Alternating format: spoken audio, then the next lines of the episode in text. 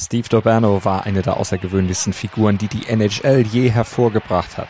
Kein Künstler aufkufen, kein Typ wie Wayne Gretzky, eher das komplette Gegenteil. Spitzname Demolition Derby oder auch Mental Case. Doberno war nämlich Enforcer und das in den wilden 1970ern. Ein Goon, also jemand, der auch mit brutalen, unfairen und regelwidrigen Aktionen versuchen musste, den Spielfluss des Gegners zu stören, der immer an der Grenze zur Illegalität operiert und sie auch meist übertrat. Und das machte Doberno auf dem Eis herausragend. Seine durchschnittlichen Strafzeiten pro Spiel sprechen für sich, aber er tat's in seinen 51 Lebensjahren auch abseits des Eises immer wieder. Denn Doberno war kokainsüchtig, schwer kokainsüchtig. I was doing $1,000 a day. Maybe 100 injections every 24 hours. Und seine Sucht machte ihn zum Kriminellen und nach seiner Karriere arm. Doberno schmuggelte Drogen aus Südamerika, betrieb einen als Escort-Service getarnten Prostituiertenring und er landete im Knast mehrfach. That's when he got busted for it. Keiner könne wissen, was Steve Doberno als nächstes tun würde, hieß es damals. Er galt als unberechenbar auf und neben dem Eis. Und doch gab es eine große Konstante in seinem Leben und bei seinen Taten. Schuld waren nämlich angeblich immer die anderen. He had always passed the blame to someone or something else anytime he was in trouble. Und vielleicht stimmt das sogar in gewisser Weise, denn erst 20 Jahre nach seinem frühen Tod wird in einem Podcast enthüllt, was Steve Doberno in seinem Leben Grausames widerfahren war, das möglicherweise erheblich dazu beitrug, wie und was er am Ende war. Ein Mental Case, ein psychisch Kranker. Man nimmt sich, was man will. Dann wilde Gerüchte entstanden. Davon stimmt. Tatort. Sport. Wenn Sporthelden zu Tätern oder Opfern werden, ermittelt Malte Asmus auf meinsportpodcast.de. Denn manchmal ist Sport tatsächlich Mord. Hallo und herzlich willkommen zu Tatort Sport. Mein Name ist Malte Asmus und heute ermittle ich im Leben des kanadischen NHL-Profis Steve Dorberno. Über den schrieb die kanadische Eishockey-Journalistin Rosie DiMano 2002 in einem Nachruf nach seinem frühen Tod mit 50 Jahren das hier. Er war ein Schläger, ein Zuhälter, ein Drogenabhängiger und ein Psychopath. Abgesehen davon tut es mir leid, dass er tot ist. Viel Positives hatte die Mano in ihrem Nachruf auf Doberno also nicht zu schreiben. Und ja, es stimmt auch alles. All diese negativen Attribute, die sie ihm im Nachruf gibt, die vereinte Doberno tatsächlich auf sich. Aber es wird ja kein Mensch gut oder böse geboren. Ja klar, gibt's gewisse Veranlagungen, die jeder hat, aber ob jemand wirklich böse oder gut ist, das hängt letztlich von Entscheidungen ab, die die Person trifft und die wiederum werden beeinflusst von Dingen, Ereignissen, die die Person in ihrem Leben erlebt hat. Aber was machte jetzt Durbano zum Mental Case, zum Psychopathen, wie es in dem Nachruf heißt? Wie kam er auf die schiefe Bahn und zu einer Zweitkarriere als Verbrecher? Warum war er böse oder wurde er böse? Und für viele zu einem der größten Superschurken der Sportgeschichte. Die Antwort darauf ist vielschichtig, auch in Durbanos Fall, beziehungsweise gerade in Durbanos Fall. Und äh, natürlich entschuldigt sie nichts von dem, was Durbano getan hat. Menschen werden eben nicht gut oder böse geboren. Die Entscheidung, Straftaten zu begehen, die treffen sie selbst. Und die Entscheidung hat auch Durbano selbst getroffen. Genau wie die, insgesamt ein absolut selbstzerstörerisches Leben zu führen, das letztlich kurz vor seinem 51. Geburtstag von Leberkrebs beendet wurde. Steve Taberno hat in seinem Leben einige Spuren hinterlassen. 1971, da wurde er an 13. Stelle im Draft von den New York Rangers gepickt. Er war deren Entry Draft. Allerdings gaben sie ihn dann an die St. Louis Blues ab und von dort ging es für ihn weiter zu den Pittsburgh Penguins, den Kansas City Scouts, den Colorado Rockies und den Birmingham Bulls und nochmal zurück nach St. Louis. Und all diese Teams, die waren nicht an seinen Fähigkeiten als Eishockeyspieler interessiert, sondern an etwas anderem. Dobano konnte kämpfen, ausrasten, Chaos anrichten, wenn er für diese Teams die Fäuste fliegen ließ. Und damit hinterließ er natürlich Spuren bei seinen Gegenspielern. Blaue Flecken, Wunden, Narben. Er wurde zum Enforcer, einem Spielertyp mit einer klaren Aufgabe, dem Gegner weh zu tun. Er war schließlich der Bodyguard der Stürmerstars seiner Teams. Das erklärt hier Dave Schulz, der Inbegriff des Enforcers der 1970er Jahre im TSN-Podcast zu Steve Daberno, aus dem einige dieser O-Töne hier sind. Meine Aufgabe war es, meine Teamkollegen zu schützen. Wenn jemand einen unserer besseren Spieler verfolgte, musste er aufpassen. Denn dann war ihm immer einer auf den Fersen. Und derjenige, der dann kam, war der Enforcer des jeweiligen Teams, also Schulz zum Beispiel oder eben auch Steve Durbano. Und der hinterließ dann auch Spuren in der NHL. Bis heute hält er nämlich noch den Rekord für durchschnittliche Strafzeiten pro Spiel. Insgesamt saß Durbano in seinen 220 regulären NHL-Spielen 1127 Minuten auf der Strafbank. Das sind umgerechnet fast 19 Stunden. Allerdings waren die 1970er auch eine besondere Epoche in der NHL. Kämpfe zwischen den Spielern waren Teil der Show, wurden von den Zuschauern auch erwartet und von der NHL auch verlangt.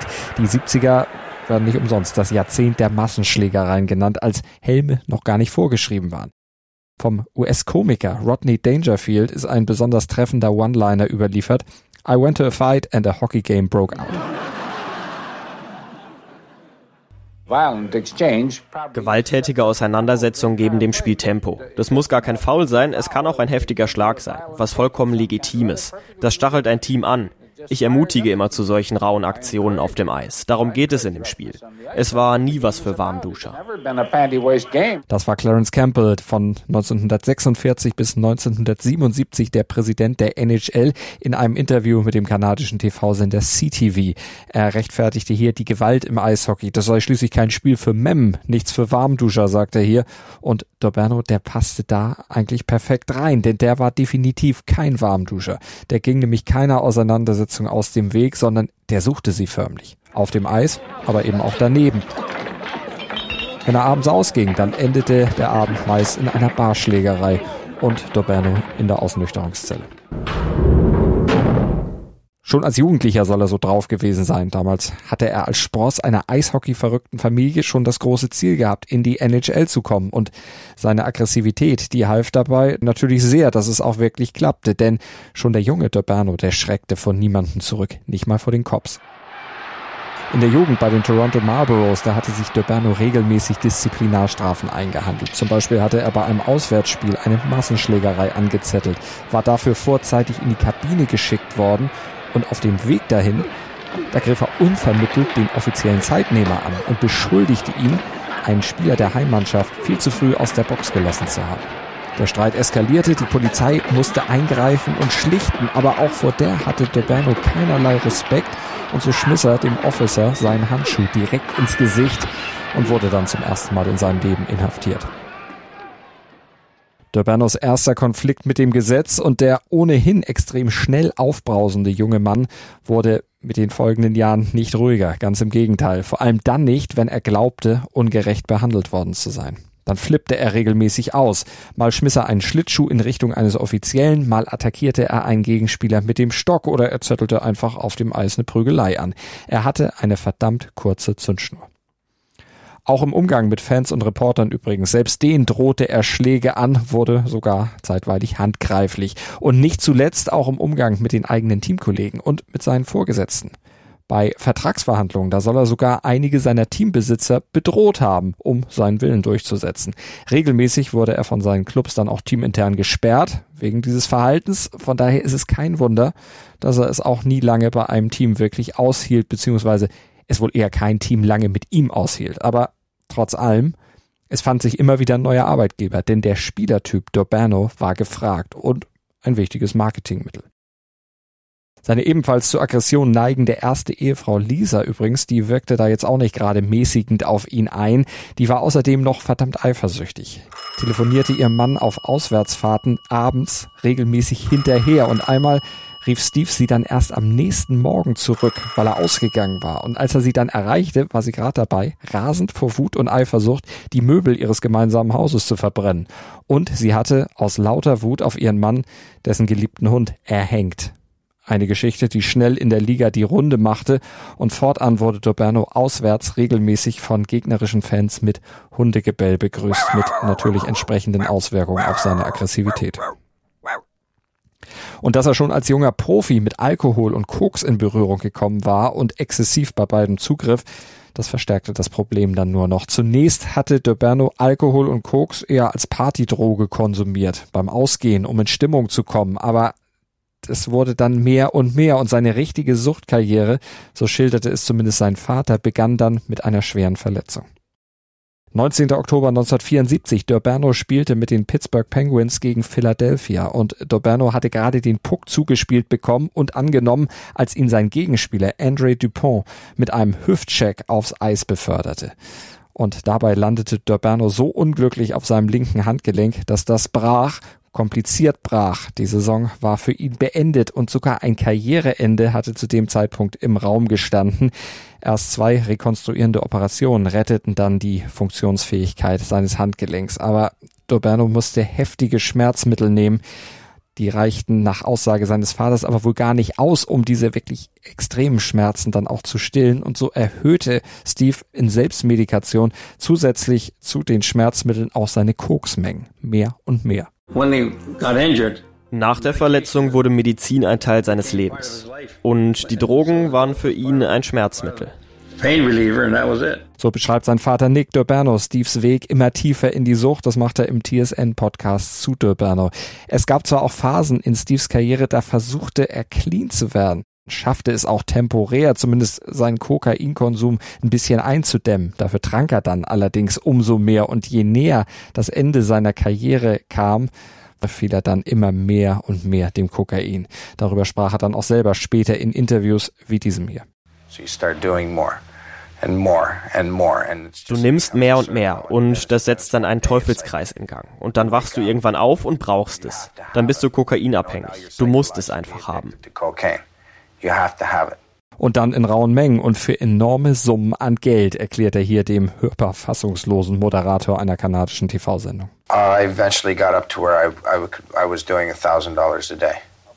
Ich nahm Koks von der Straße für etwa 1000 Dollar am Tag. Das sind so 100 Dosen in 24 Stunden.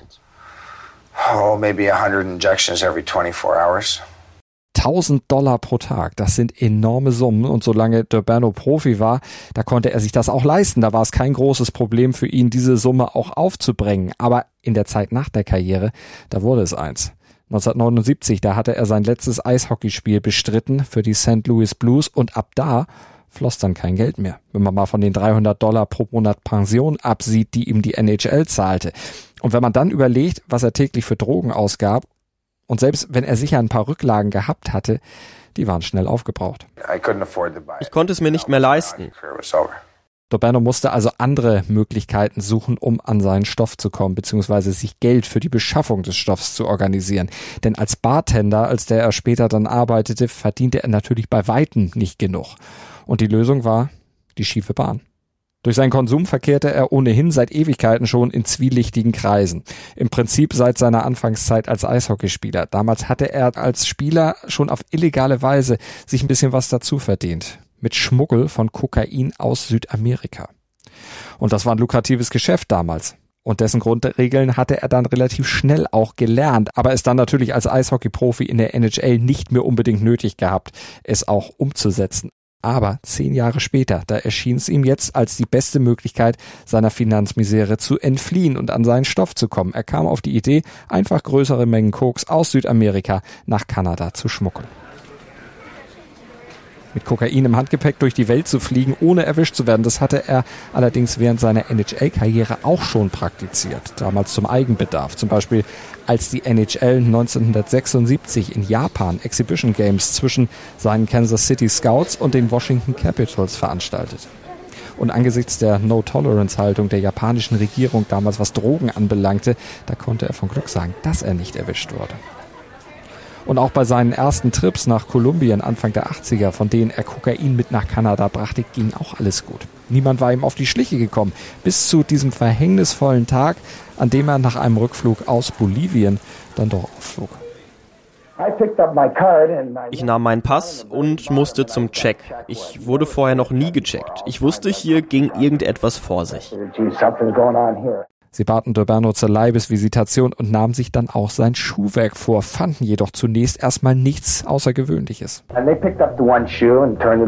Sie nahmen meinen Schuh und guckten ihn an. Hm, der sieht normal aus. Sie stellten ihn erstmal weg, nahmen den anderen und dann fiel ihnen auf, dass irgendetwas mit dem Absatz innen nicht stimmte. Er nahm dann die Sohle zur Seite, stach mit einem Stift hinein, zog ihn raus und sagte, was ist das? 474 Gramm Kokain im Wert von oben gerechnet 500.000 Dollar damals steckten also in den falschen Sohlen seiner Schuhe. Die Polizei, die hatte einen Tipp bekommen von einem von Durbanos Kontakten, der wohl Probleme mit der Polizei hatte, Steve daraufhin verpfiff, um aus seiner eigenen misslichen Lage rauszukommen. Das glaubte zumindest Steve.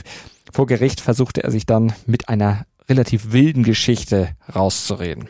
Er habe seine Schuhe in Kolumbien bei einem Schuster weiden lassen wollen. Tja, und weil er ursprünglich vorgehabt hätte, von Kolumbien nach Jamaika zu fliegen und das dem Schuster auch erzählt hatte, habe der wiederum ihm heimlich Koks in die Sohlen gesteckt, das in Jamaika dann jemand abholen hätte sollen. Eine ziemlich wirre Geschichte, natürlich auch gelogen, das gab Steve dann auch Jahre später zu, aber das Gericht hätte ihm ohnehin nicht geglaubt und verurteilte ihn zu sieben Jahren Knast, von denen er dann aber nur zwei Jahre absitzen musste. Im Gefängnis wurde Dobano denn zwar immerhin seine Kokainsucht los, aber er ersetzte Koks wieder durch Alkohol, trank mehr als je zuvor und parallel dazu versuchte er dann, als er wieder raus war, sich in Kanada ein neues Leben aufzubauen. Aber wenig verwunderlich, das klappte nicht so richtig. Als sich seine neue Lebensgefährtin dann von ihm trennte, stürzte er wieder ab. Und Dobano wurde dann auch zum Beispiel wegen Ladendiebstahls verhaftet. Er hatte in einem Shoppingcenter fünf T-Shirts mitgehen lassen und landete dann für fünf Tage wieder im Bau. Bei seinem nächsten Vergehen sollte er dann aber nicht mehr so milde davonkommen. Doberno hatte Mitte der 90er völlig pleite versucht, einen High-End Escort Service aufzuziehen. Allerdings war dieses Business im eigentlichen Sinne weniger ein Begleitservice oder Dating Service, sondern entpuppte sich als Prostituiertenring.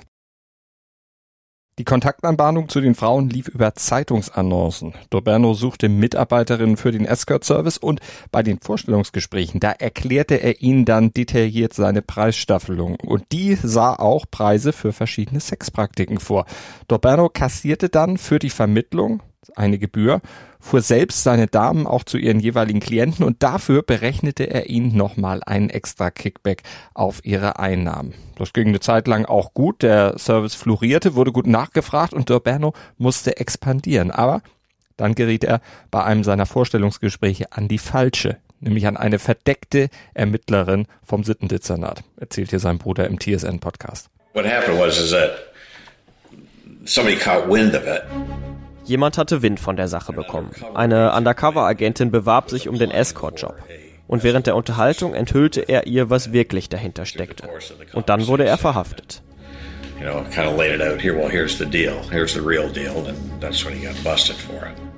Die Polizistin hatte sich zum Schein auf die Annonce beworben, um das Business mal genauer unter die Lupe zu nehmen, nachdem es Hinweise auf sittenwidrige Geschäfte gegeben hatte. Tja, und dann klickten noch während des Vorstellungsgesprächs die Handschellen. Und die Richterin, die ließ sich dann auch nicht auf eine Geldstrafe ein, die zunächst im Raum stand, sondern steckte Doberno zurück in den Knast. Erst als er aus dieser Haftstrafe dann entlassen wurde, schien er etwas zur Ruhe zu kommen. Allerdings starb er dann auch nur wenige Jahre später. Aber was ließ Doberno so werden, wie er war? Klar, es war ein Mix aus ganz vielem und vor allem auch eine Entwicklung, also die schwere Verletzung, die mag seinen immer größer werdenden Drogenkonsum erklären. Der Drogenkonsum wiederum führte dann in die Sucht und die Sucht letztlich ins Abrutschen in die Kriminalität. Die immer größere Aggression auf und neben dem Eis, die könnte eine Folge der Umstände in der NHL gewesen sein. Das Publikum jubelte ihm ja zu, wenn er seine Aktionen auf dem Eis startete. Für seine Vereine und die Liga war er ein Marketing-Tool. Ja, und für die Medien natürlich ein Mittel, um ihre Auflagen, Verkäufe bzw. Einschaltquoten enorm anzuheizen. Er faszinierte einfach. Seine Skandale auf und neben dem Eis begeisterten das Publikum. Die wollten lesen, sehen und hören, wie er wütete. Aber warum wütete er überhaupt? Was war der Ursprung dieser Wut und der Aggression, die Doberno offenbar ja schon seit seiner Kindheit oder Jugend verspürte und die ihn immer wieder zum Explodieren brachte, wenn ihm vermeintlich Unrecht widerfuhr? Welche Rolle spielte zum Beispiel sein Vater dabei? Der war ja ein erfolgreicher Geschäftsmann, wird aber auch immer wieder als aufbrausend und temperamentvoll beschrieben. Er soll ja auch ein typischer Eishockeyvater gewesen sein, der den Sohn enorm pushte, ihm sicherlich auch immer mal wieder Unrecht getan hatte dabei. Und beide sollen zumindest auch verbal öfter mal aneinander geraten sein. Und in den letzten Lebensjahren, da hatte sich Steve ja auch mehr und mehr vom Vater distanziert. Dieses Verhältnis spielt sicherlich auch eine Rolle auf dem Weg für Doberno zum Mental Case, aber vielleicht war ja auch gerade dieses schwierige Verhältnis letztlich nur die Folge eines noch schwerwiegenderen Auslösers. Und der war für die Öffentlichkeit über all die Jahrzehnte immer im Dunkeln geblieben. Der Ursprung. Für den hatte sich nie jemand wirklich interessiert und über den wurde auch nie gesprochen. Bis ihn der TSN-Journalist Rick Westhead für die Recherche an seinem Podcast zu D'Urberno zutage förderte und Steves Bruder John ihm erzählte, was wirklich passiert war, als Steve gerade sieben Jahre alt war. We were just young kids. No, we had traveled somewhere. Was a friend of a friend of a friend that my father knew. That we went to this lodge. And wir waren Kinder, wir reisten irgendwo hin, mit dem Freund eines Freundes meines Vaters. Wir fuhren zu einem Sommercamp auf dieser Lodge. Und der Typ war ein Pfadfinder, Gruppenführer oder so. Wir haben da den Sommer verbracht. Steve fuhr da im Boot mit und der Typ missbrauchte ihn. Da war er gerade mal sieben. Er hat mir dann davon erzählt, allerdings nicht von diesem Missbrauch. Ich ging da dann auch mit. Er hat es dann auch mit mir gemacht. Und das war es dann. Da war er sieben. And well, he didn't tell me didn't tell me that that, but he told me about the bow ride. And, you know, we should go to the bow ride and that kind of stuff. And so I went to the bow ride. He tried to do the same to me, and I, you know, that was the end of that. He was he was about seven. Sexueller Missbrauch. Ein Thema, das in den 50er, 60er Jahren totgeschwiegen wurde, das unter den Teppich gekehrt wurde, weil man darüber eben nicht sprach. Aus Scham. Und wenn doch jemand drüber sprach, da wurden die Opfer regelmäßig sogar stigmatisiert. Das wäre damals unweigerlich der Fall gewesen.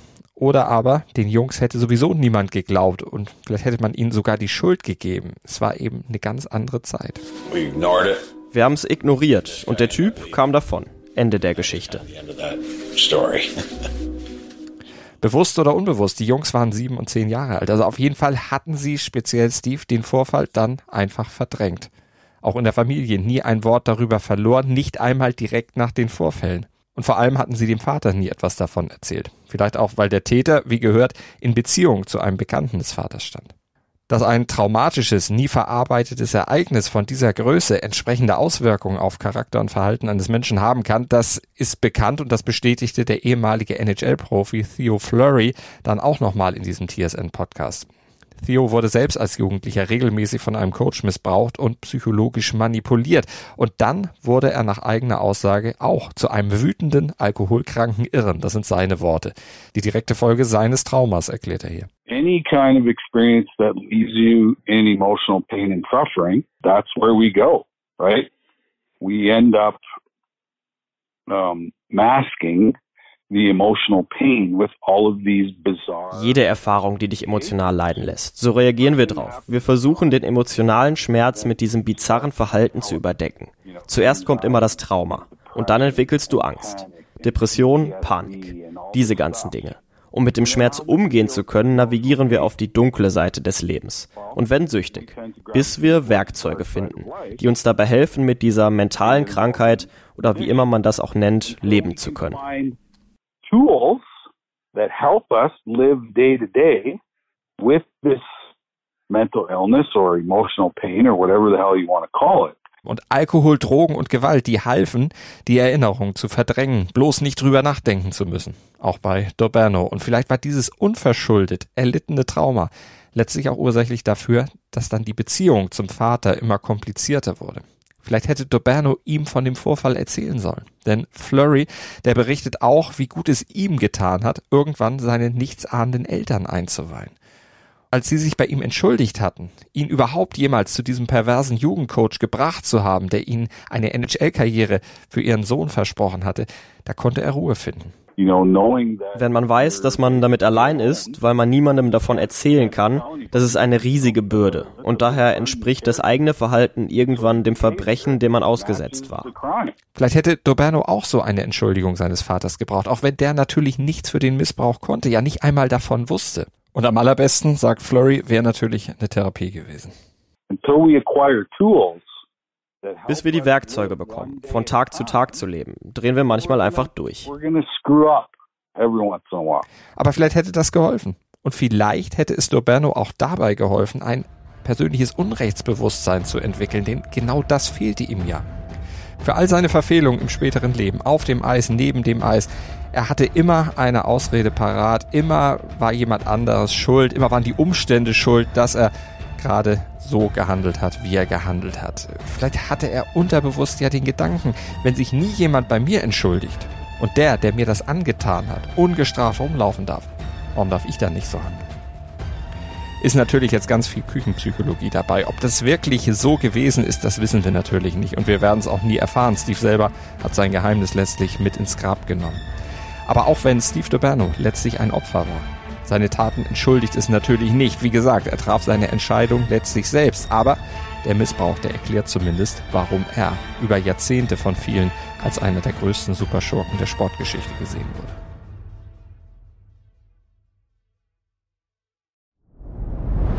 Dir hat dieser Podcast gefallen? Dann klicke jetzt auf Abonnieren und empfehle ihn weiter. Bleib immer auf dem Laufenden und folge uns bei Twitter, Instagram und Facebook. Mehr Podcasts aus der weiten Welt des Sports findest du auf meinsportpodcast.de.